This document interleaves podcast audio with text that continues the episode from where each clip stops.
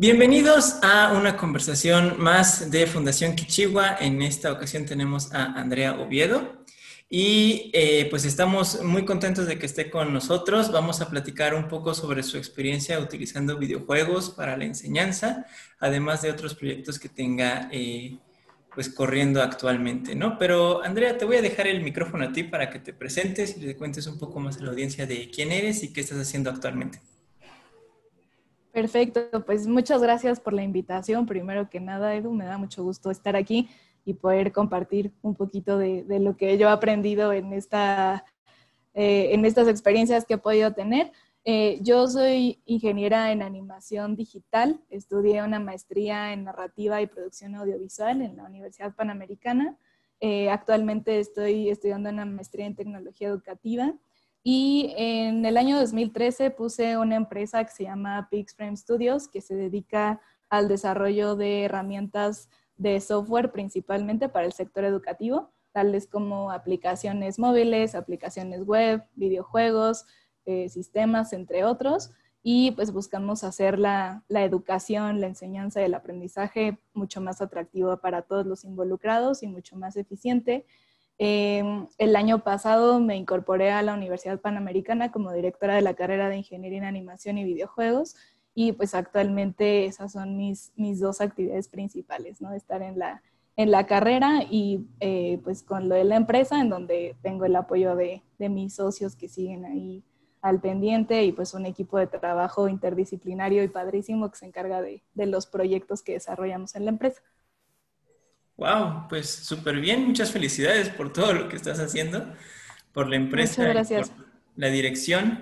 Y te quiero preguntar primero, o sea, vamos a hablar de las dos cosas, de tu experiencia como emprendedora y empresaria y, como, y tu experiencia como tal de docente. Entonces, vamos a empezar por la docencia. Primero, ¿por qué te interesó la educación y, y por qué te decidiste a convertirte en docente? Bueno, creo que ahí desde que tengo memoria me ha gustado muchísimo todo lo que implica enseñar y aprender.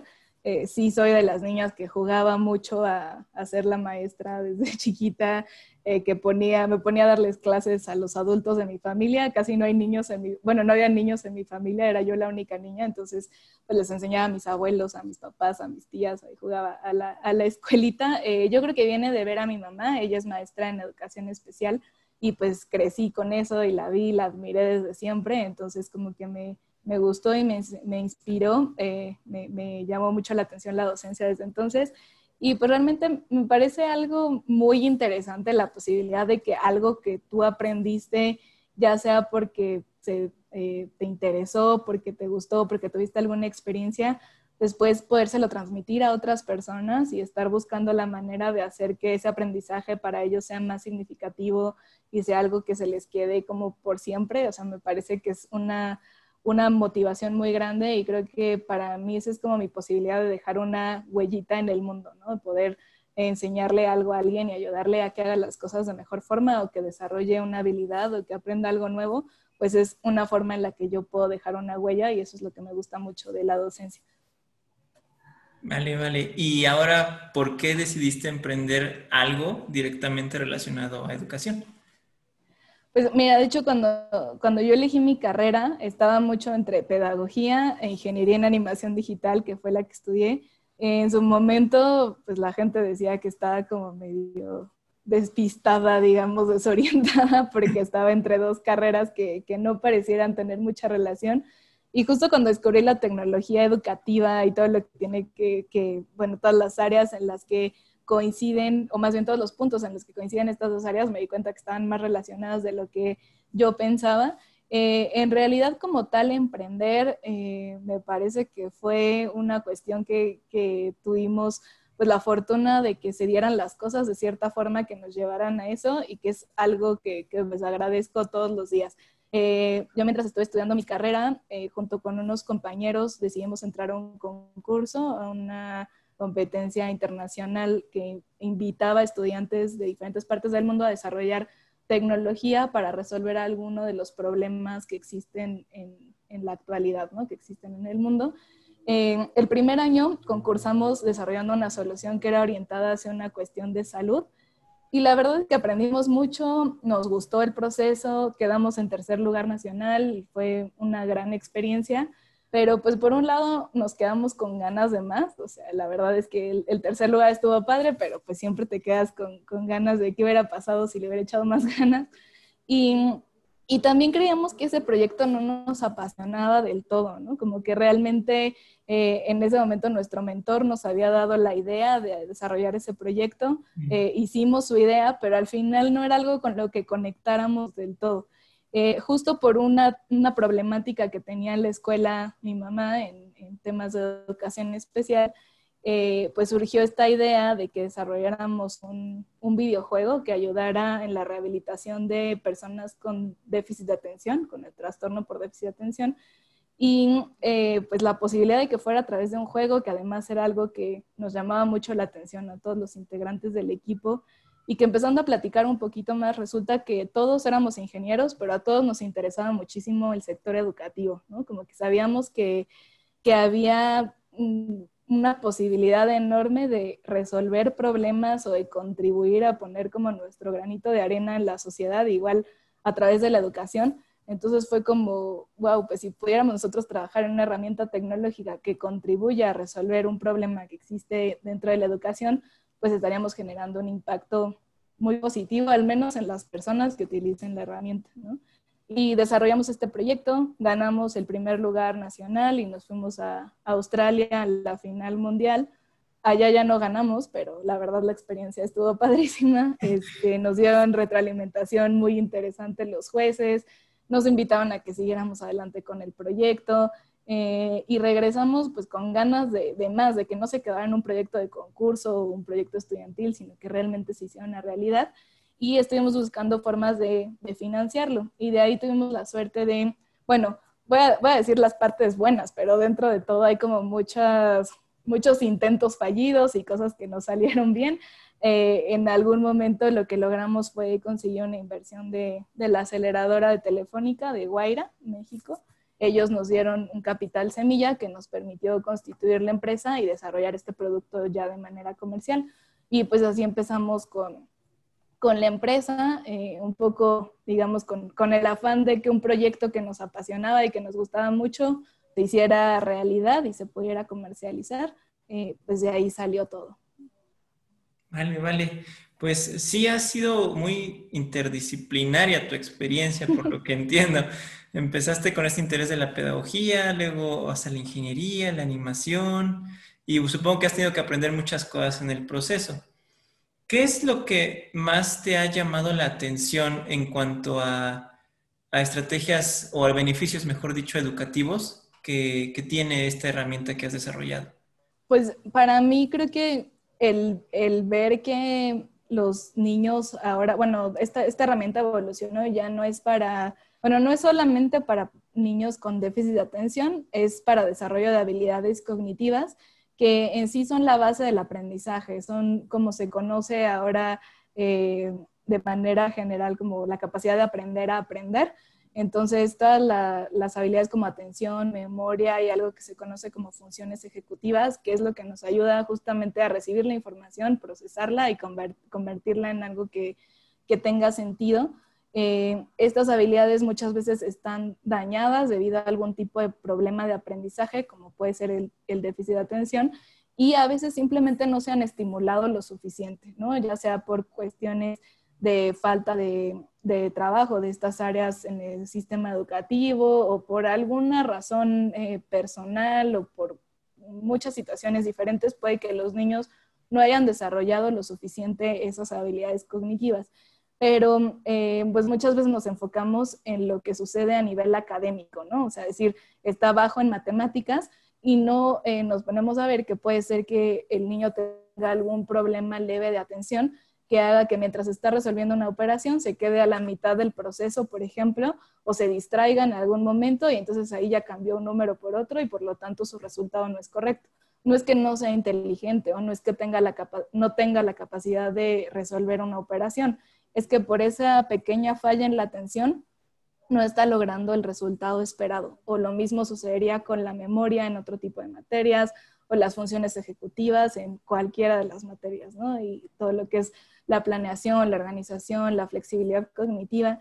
Entonces, eh, para mí saber que, no, pues no sé, muchas veces se creía que una persona era inteligente o no era tan inteligente, ¿no? Y como que todo lo que puedas lograr o lo que puedas ejecutar depende de tu inteligencia y pues justo lo que ha demostrado la neurociencia en los últimos años es que eh, una, podemos generar nuevas neuronas, podemos generar nuevas conexiones entre esas neuronas a medida que tengamos un aprendizaje más significativo y, el desarrollo de las habilidades cognitivas junto con esto que acabo de mencionar es mucho más trascendental y mucho, o sea, tiene mucho más impacto en el desempeño de una persona en lo académico, en lo profesional e incluso en lo personal que, como tal la inteligencia, ¿no? Entonces, eso es muy esperanzador porque realmente, independientemente de que tú, qué bueno seas para cierta área o para cierta materia o para cierto conocimiento, si te propones eh, aprender sobre eso y si te propones desarrollar esa habilidad y le dedicas el tiempo y esfuerzo necesario,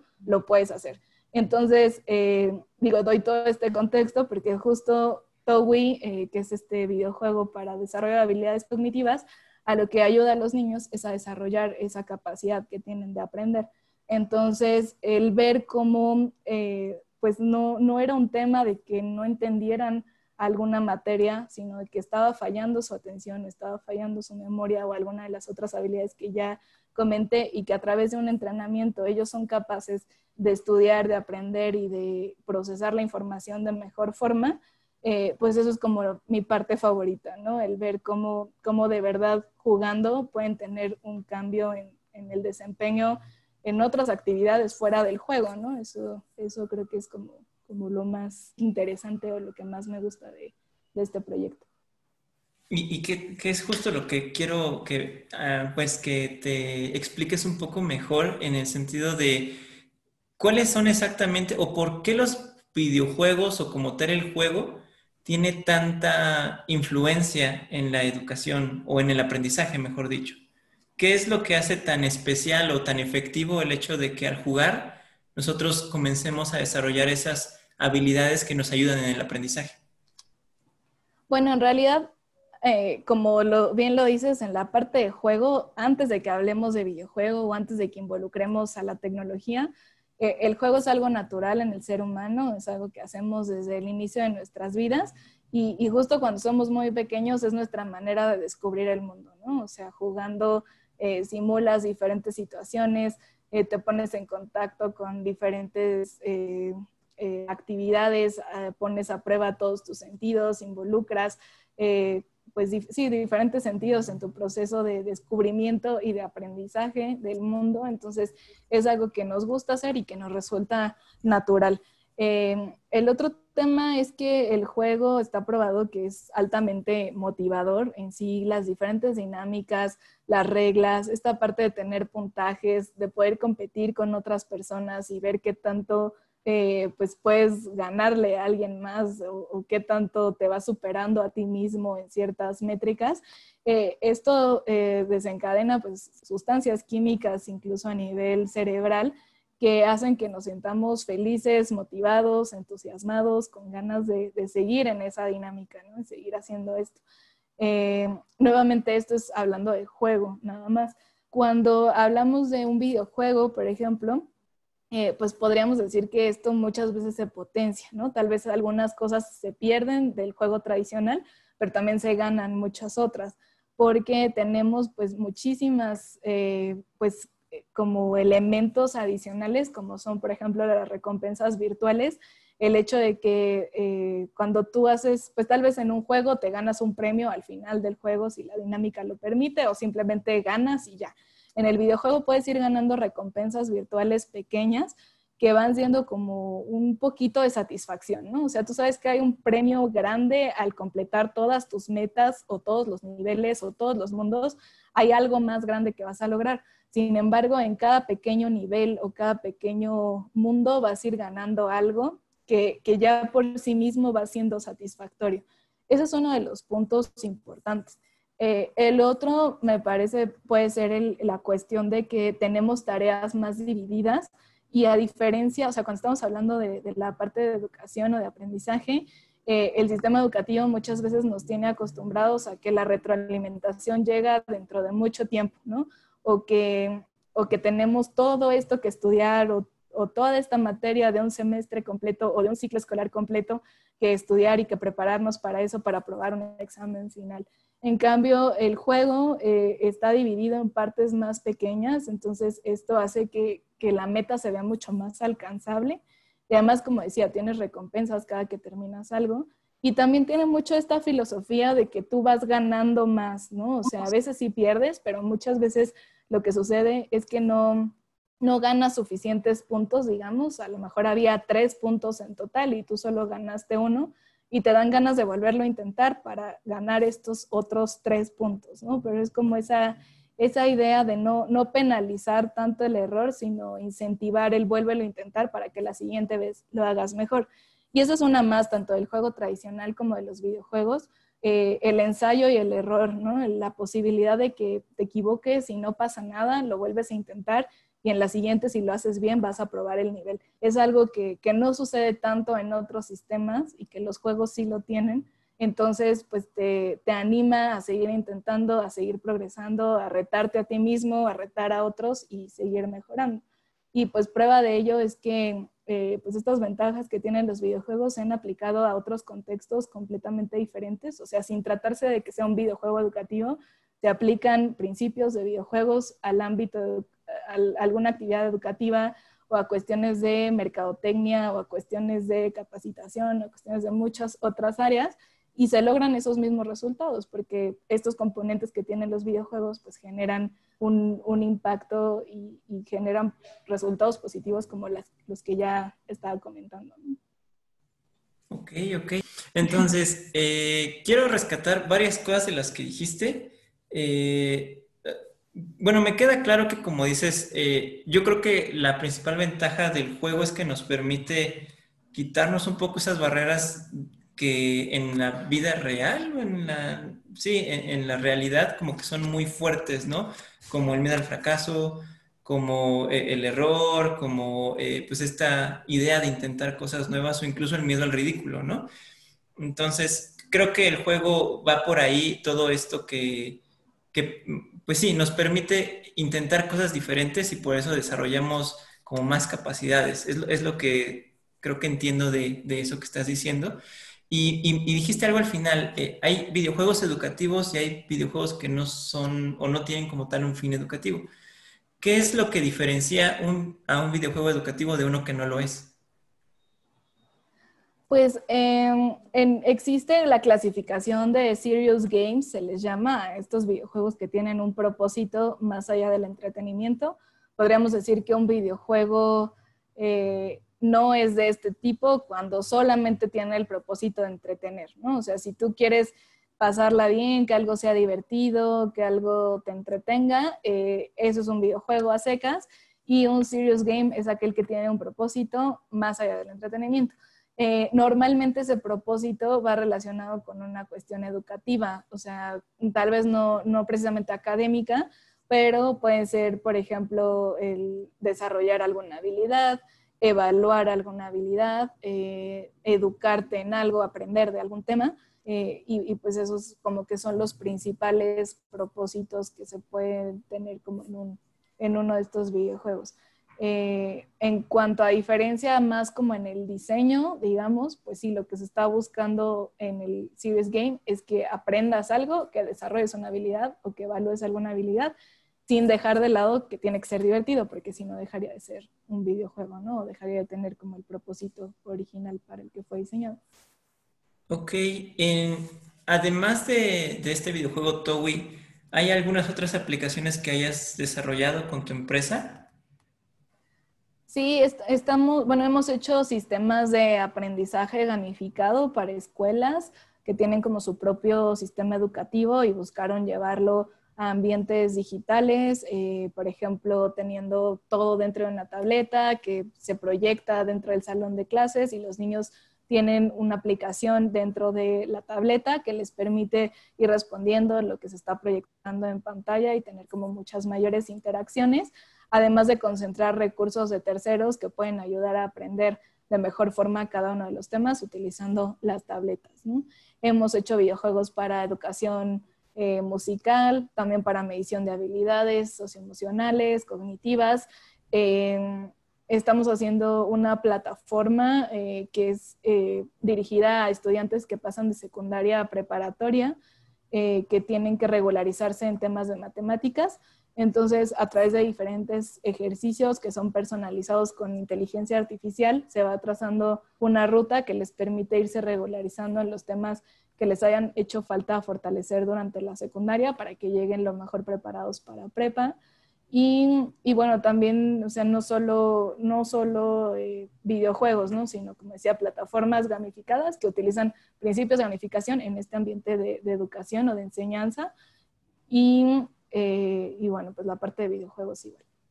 Ok, y háblanos un poquito sobre cómo es esta, o cómo es esta venta de estos productos a las escuelas, ¿no? Porque de pronto, eh, bueno, no es una herramienta que creo que todas las escuelas puedan o quieran incorporar a sus planes de estudio, a sus estrategias de enseñanza. Mm, en tu experiencia, ¿cuál es el mindset de una escuela o cuáles son las características en común que pueden tener como estos, pues, tus clientes para, animarse a intentar este tipo de cosas? Yo, yo, creo que en principio son escuelas que están dirigidas por personas que ya vivieron algún tipo de innovación tecnológica en la educación y que fueron parte o fueron testigos de ese cambio, ¿no? O sea, cuando, cuando ellos fueron alumnos de algún curso en línea, cuando ellos utilizaron, o sea, un curso en línea bien diseñado y que realmente cumplió su propósito, cuando fueron usuarios de una plataforma gamificada que les ayudó a descubrir algo sobre ellos mismos, eh, es un ejemplo que me vino a la mente, es un ejemplo real, eh, que, que les implicó un proceso de reflexión, algo de lo que no se habían dado cuenta de ellos hasta que lo vivieron, eh, esos son los principales promotores y, personas que están buscando este tipo de innovaciones, ¿no? Los que ya las vivieron y saben que funciona y saben eh, los efectos que deben de tener. Eh, definitivamente tienen que ser personas que no tengan estos estigmas por la tecnología, porque pues tristemente todavía existe mucha gente que piensa que la tecnología es dañina, que los videojuegos eh, generan adicción y generan comportamientos no deseados en los usuarios. Y, claro que puede suceder si no se utilizan con la moderación y con las eh, recomendaciones y con la clasificación que corresponde al grupo objetivo y demás, pero si se usan correctamente se pueden explotar y se pueden aprovechar muchísimo. Y no solo videojuegos especialmente hechos para, para la educación, sino cualquier tipo de videojuego que está probado que te ayudan a desarrollar muchísimas habilidades, ¿no? Entonces, creo que las personas que son más conscientes de esto, que están trabajando dentro de escuelas, pues idealmente tomando decisiones sobre qué innovaciones se hacen al, al sistema educativo de, de, la escuela, pues son las que es más fácil que puedan adoptar este tipo de herramientas. Ok, ¿para empresas no has utilizado, has hecho algún tipo de, proyecto? Sí, también eh, para capacitación empresarial estuvimos trabajando con AT&T, eh, haciendo igual eh, proyectos que, pues ayudaran a dar diferentes skills a sus colaboradores. Y aunque no es como tal empresa, pues trabajamos para sector gobierno, igual para cuestiones de capacitación y también para educación para eh, pues adultos, no, no solamente que estén en un sistema escolarizado, sino por ejemplo que querían aprender de arte, que querían aprender de educación financiera eh, y pues sí es como ese, ese el, el target, ¿no? Más hacia adultos de muchas edades diferentes que a través de la tecnología pues buscábamos eh, llegarles. Y, bueno, también una realidad, y ahorita creo que es más evidente que nunca con el tema de la, de la pandemia, pues se han visto una necesidad enorme de innovar en la educación y de hacerlo a través de la tecnología, porque realmente pues es lo que, lo que podemos usar en su mayoría. No, no está tan habilitado como nos gustaría que pudiera ya llegar a, a todo el mundo, pero para aquellas personas que sí lo puedan utilizar, pues definitivamente la, tecnología es un excelente aliado. Entonces, igual nos ha sucedido ahorita con Togui específicamente que escuelas que estaban así como que sí quiero, pero todavía no, pero no sé qué, ahorita ya se terminaron de animar porque fue como, bueno, no sabía si lo necesitaba, pero ahorita que estamos en esta situación, pues sí necesitamos hacer de, hacernos de herramientas que, nos ayuden a, mejorar la formación de los niños, pero pues sobre todo que estén bien diseñadas, pensadas, validadas, etcétera, ¿no? Ok. Y precisamente ese es el tema de Diana. Diana es pedagoga, pero también es eh, diseñadora instruccional y capacitadora. Entonces, Dianita, no sé si tengas alguna pregunta en este, en este tema para Andrea. Hola, Sí, está muy interesante todo esto. A mí me gustaría saber, o me gustaría que nos contaras, Andrea, un poquito más sobre eh, qué hay detrás del diseño de un juego, ¿no? Porque sabemos que el juego existe y cuando lo vives como un usuario, pues ves em, pues el juego, ¿no? La historia y, y, te clavas con ganar puntos o con vencer el reto. Sin embargo, desde la parte del diseño, sabemos que existen ciertos elementos que tienes que contemplar para que se convierta en un juego, ¿no? ¿Cuáles podrían ser esos elementos si los mencionamos muy brevemente? Sí, eh, pues bueno, hablando de un videojuego educativo o de videojuegos en general. Educativo. Sí, porque bueno, creo que eh, justo lo dividiré en la parte de lo que tiene que ver con el diseño de la cuestión educativa y el que tiene que ver con la parte de diseño de, la, gamificación o el juego como tal. Eh, de la parte educativa, normalmente digo, existen diferentes procesos y yo creo que dependiendo del equipo de trabajo podrá tener el orden o proceso en el cual desarrolla estas actividades. Nosotros lo que buscamos siempre es definir cuáles son nuestras metas a nivel pedagógico. A veces, por ejemplo, en el caso de Towi, pues había mucho, mucho eh, de, objetivos y de fundamentación neuropsicológica también, además de la pedagógica. Entonces, primero pues, se define qué es lo que tienen que aprender o qué es lo que tienen que lograr los usuarios dentro de la plataforma y de qué maneras eso se podría realizar. ¿no? En el caso de, de Towi, por ejemplo, si queremos que el alumno, bueno, de que el jugador mejore su atención, qué actividades o qué tipos de ejercicios le podrían llevar a tener una mejor atención. Y lo estoy poniendo muy sencillo porque en realidad la atención se puede dividir en selectiva, sostenida, el lapso atencional, etcétera. Entonces, para cada una de estas es ver qué ejercicios se pueden utilizar para desarrollar esa habilidad. Eh, cuando se trata de un contenido más académico, pues lo mismo, es qué tipo de, dinámicas, qué tipo de, de, mecánicas también son las que permiten adquirir esos conocimientos de una forma eh, pues más interactiva. Y por el otro lado tenemos la parte del diseño de la narrativa. Em, todos los juegos tienen una, una historia, eh, puede que sea mucho más simple que, que o sea, algunos tienen una historia mucho más simple que otros, pero eh, pues sí se, se, maneja al menos un contexto, ¿no? O sea, es como, este es el contexto del juego, a veces hay personajes, a veces hay mundos, a veces hay escenarios, y se tiene que diseñar esto, se tiene que diseñar como tal, si hay personajes, cuáles son esas características del personaje, cuál es el, look and feel, ¿no? Como el, concepto, el concepto de arte que va a tener el juego, eh, si se va a ver como algo realista, si va a ser algo más de caricatura, si va a ser algo más de pixel art. Entonces eh, se define también esto y se diseñan las mecánicas que en este caso tienen que ir muy de la mano con eh, el propósito del videojuego. En este caso, eh, bueno, poniéndolo muy simple, las mecánicas podría decirse que son las reglas del juego, que es lo que sucede cuando yo hago tal, sucede esto otro dentro del juego, como eh, también todo el, tema de, cómo voy ganando yo puntos, cómo voy logrando desbloquear niveles o obtener algún tipo de recompensa virtual. Eh, cuántos niveles va a haber, cómo va a progresar la dificultad y nuevamente si es un videojuego educativo, la progresión de dificultad pues tiene mucho que ver con el contenido que queremos enseñar a los estudiantes eh, o a los jugadores más bien. Entonces, eh, pues se trata de empatar un poco, que no, que no se pierda de vista, no se puede hacer una cosa primero y la otra después, sino que es como ir poniendo la base de uno y la base del otro y ver que vayan bien de la mano, ¿no? Y así seguir avanzando con el resto del diseño del juego por ponerlo de una forma muy simple, pero más o menos eso es lo que nosotros hacemos al diseñar videojuegos educativos.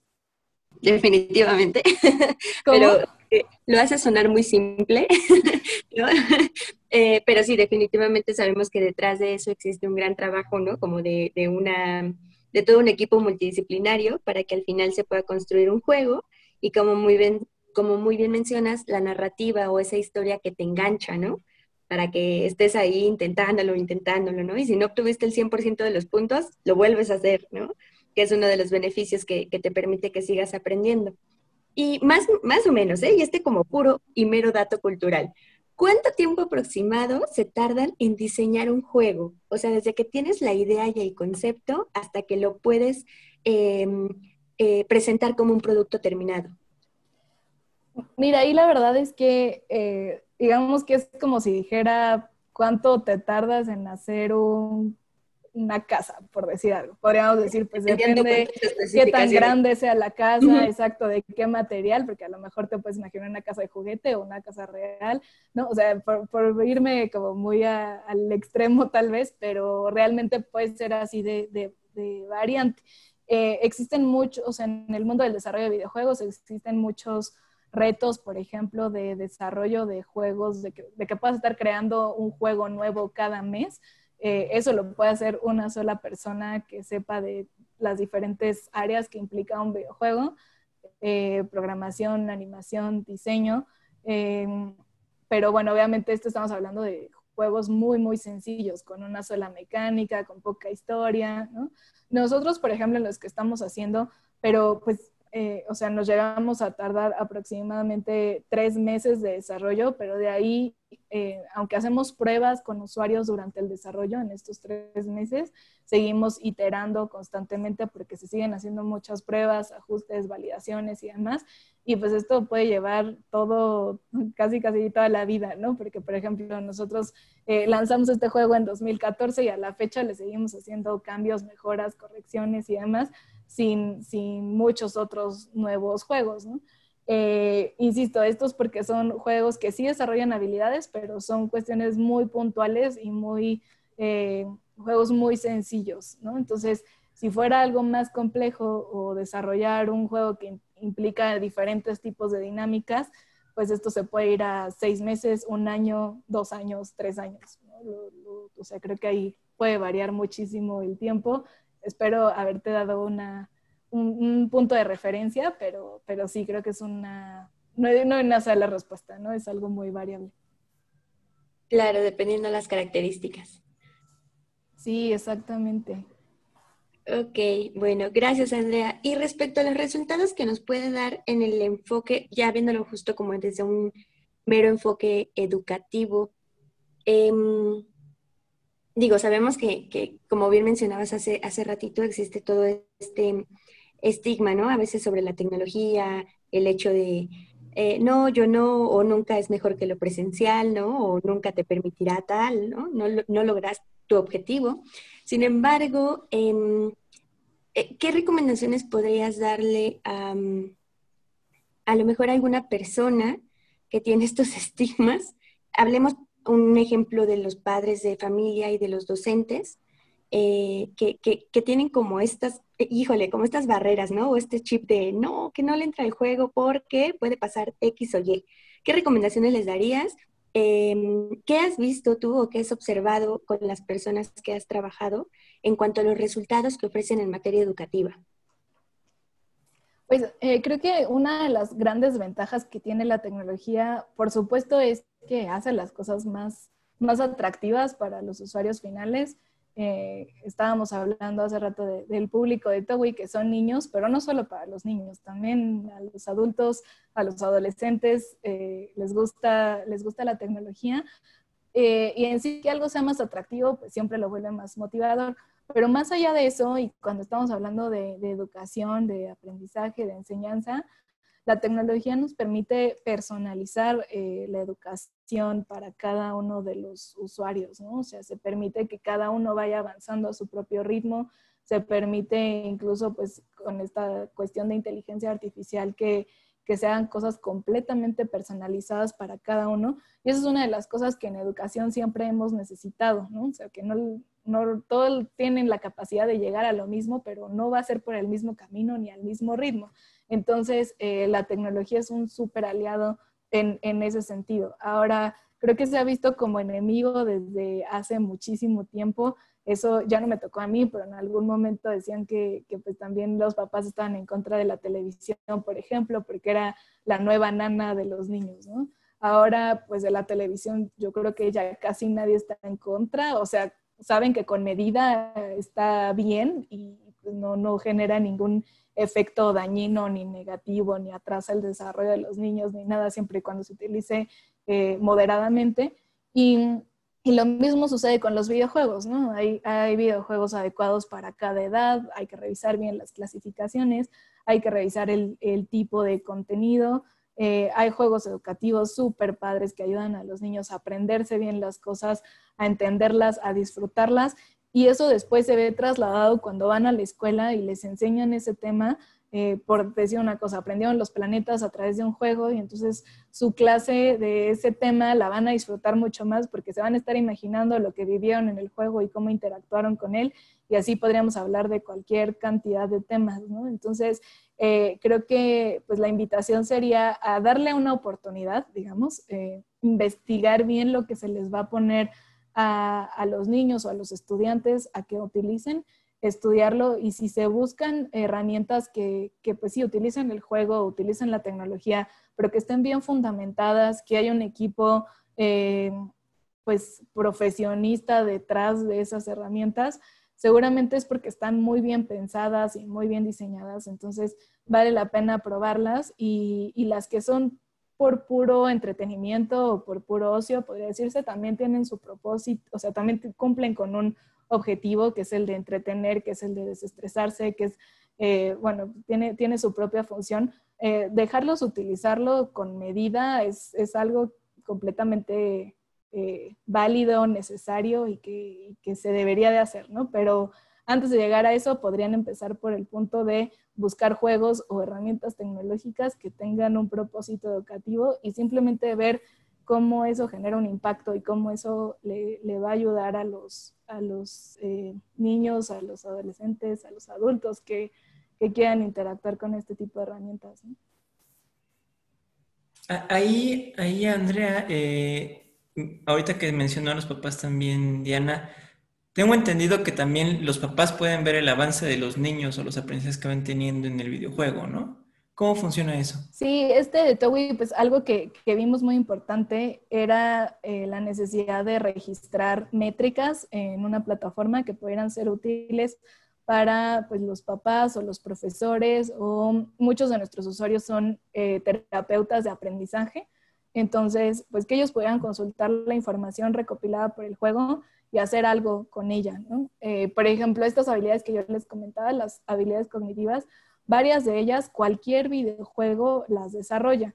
No, no todas ellas ni están especialmente creadas para eso y también tienen como un, un nivel al que puedes llegar y ya después como que ya es más mecánico, ya no es que puedas seguirlas desarrollando. Towi sí está diseñado específicamente con ese propósito, pero a diferencia de cualquier juego que pues te va a arrojar un puntaje dentro de las características del juego, de lo que vayas logrando ahí, para nosotros era muy importante mostrar métricas relacionadas con el rendimiento del niño, que sí, obviamente tienen que ver con aciertos y errores, pero también, por ejemplo, los tiempos de respuesta, sobre todo para un especialista, son muy importantes, ¿no? ¿Qué tanto se tardó el niño desde que vio el reto que tenía al frente hasta que empezó a hacer algo con, con los controles, ¿no? Hasta que empezó a manipular el juego porque nos habla de temas de impulsividad, nos habla de temas de planeación, nos habla de, varias cuestiones de las habilidades. Entonces, registrar estas métricas y compararlas con eh, resultados de niños que realizaron evaluaciones neuropsicológicas nos permite arrojar un, reporte de cómo está el nivel cognitivo de los niños y decir, ok, él está dentro de los eh, rangos normales, por así decirlo, de lo esperado, del rendimiento de acuerdo a su edad, de acuerdo a su género, de acuerdo a dónde vive, y tal niño está por debajo de o está por encima de ese rango. Entonces, aunque no damos un diagnóstico como tal, este tipo de mediciones permite a los papás eh, o a los profesores o a los terapeutas saber pues qué más se necesitaría, ¿no? Saber si necesitaría ser canalizado en el caso de, bueno, para papás y profesores, pues si el niño debería ser canalizado a algún tipo de, terapia, de aprendizaje, por ejemplo, Eh, a veces eso no se puede, pero pues igual al profesor le da información de más o menos cuáles son las habilidades de las que más carece el niño. Y entonces eh, con, con TOWI como tal, con los juegos, va a ir desarrollando esas habilidades.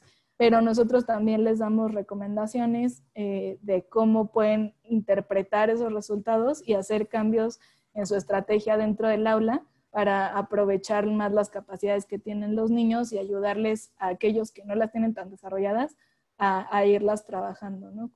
Algunos ejercicios o con algunas cuestiones de, no sé, por poner un ejemplo, los niños que tienen menor atención, pues deberían de estar sentados al frente del salón de clases para evitar que se, que se distraigan tanto, ¿no? Los que están bajos en memoria probablemente no necesiten estar sentados al frente, pueden estar en el resto del salón, pero hay ciertos ejercicios o actividades que se les pueden poner a hacer una vez que terminen la actividad de clase para estar estimulando su memoria. Y ese tipo de cuestiones que hace que, el día a día dentro del aula sea mucho más funcional y que, y que los profesores tengan información de sus alumnos que normalmente no tendrían. No hay un videojuego para mí porque creo que yo tengo problemas de memoria y de atención. La, la, verdad es que sí tenemos muchas ganas de hacer uno para adultos porque creo que siempre que lo platicamos invariablemente un adulto dice que le gustaría tener uno para sí mismo, así que probablemente tengamos un buen mercado ahí. Pero no, todavía no tenemos. Todavía no. Bueno, yo, yo seré uno de tus primeros clientes. hay, hay, hay, muchas cosas que todavía te quiero preguntar. No nos va a alcanzar el tiempo para, para tener todas las preguntas. Eh, te voy a hacer una serie de cinco preguntas que son más rápidas. Eh, bueno, puedes ser más corta la, respuesta o, larga, depende de lo que, lo que tú quieras. Pero a ver, videojuegos favoritos. Ah, qué difícil. Eh, Last of Us. Ok, súper. Mm, error que más recuerdes. en general. En el proyecto de, de tu empresa. Uy, pues para este concurso, el de la final mundial, nos pidieron hacer un video de 15 minutos que era parte importante de la evaluación y pues por falta de experiencia nos pareció que tres minutos era suficiente y pues prácticamente perdimos el puntaje de, de esa sección de la evaluación por no haberlo hecho completo. Desde ahí entendí que en todo lo que sea concursos hay que aprovechar el tiempo y el espacio que te den al máximo porque si no, no te va bien. Ok, ¿y como profesora? Como profesora, eh, ay, no sé, este, no, pues yo creo que muchos, o sea, uno comete sus errores eh, todo el tiempo, pero así uno en específico, eh, bueno, no sé, yo creo que el, el no medir correctamente tiempos tal vez generar más estrés de lo que se debería en un alumno, definitivamente es un error que, he cometido y que espero no volver a cometer. ¿Les dabas muy poco tiempo para resolver un problema o...? o para hacer proyectos, así el primer año, digo, yo quiero mucho a esa generación, para los primeros alumnos que les di clases, eh, di la cantidad de trabajo que les dejé y bueno, me pasé, sí, sí fue de esas profesoras odiadas. Luego dijeron que se aprendieron mucho, pero, pero sí, ya cuando, cuando analicé bien, dije, me, excedí un poco. no necesariamente eso es bueno para el aprendizaje. Vale. ¿Logro más importante para ti hasta el momento? Eh, pues digo, la verdad es que este proyecto de Towi nos ha traído muchas satisfacciones, pero podría decir que el equipo que tengo actualmente ha sido el logro que mis socios y yo hemos tenido más grande, ¿no? es un equipo multidisciplinario, son ingenieros, neuropsicólogos, pedagogos, eh, diseñadores y que están súper comprometidos con el objetivo que tiene este proyecto y la empresa, que creen en que realmente se puede transformar la educación a través de herramientas tecnológicas y, que son pues igual súper dedicados y súper eh, comprometidos con lo que hacemos. Entonces, pues lograr tener este equipo para mí ha sido el logro más grande. ¿Cuántas personas hay en tu equipo ahorita? bueno, es que, o sea, trabajamos como, somos ocho como de el equipo principal, digamos, pero por los proyectos que tenemos externos, en total somos 24. Wow, súper. Mm, ¿Frase favorita? Eh, pues es súper trillada, pero la de si puedes soñarlo, puedes lograrlo de Walt Disney me parece muy profunda y motivadora. Súper. Y por último, ¿qué te gustaría que cambiara en la educación en México en los siguientes tres años? Wow. Una sola cosa. Puede ser varias.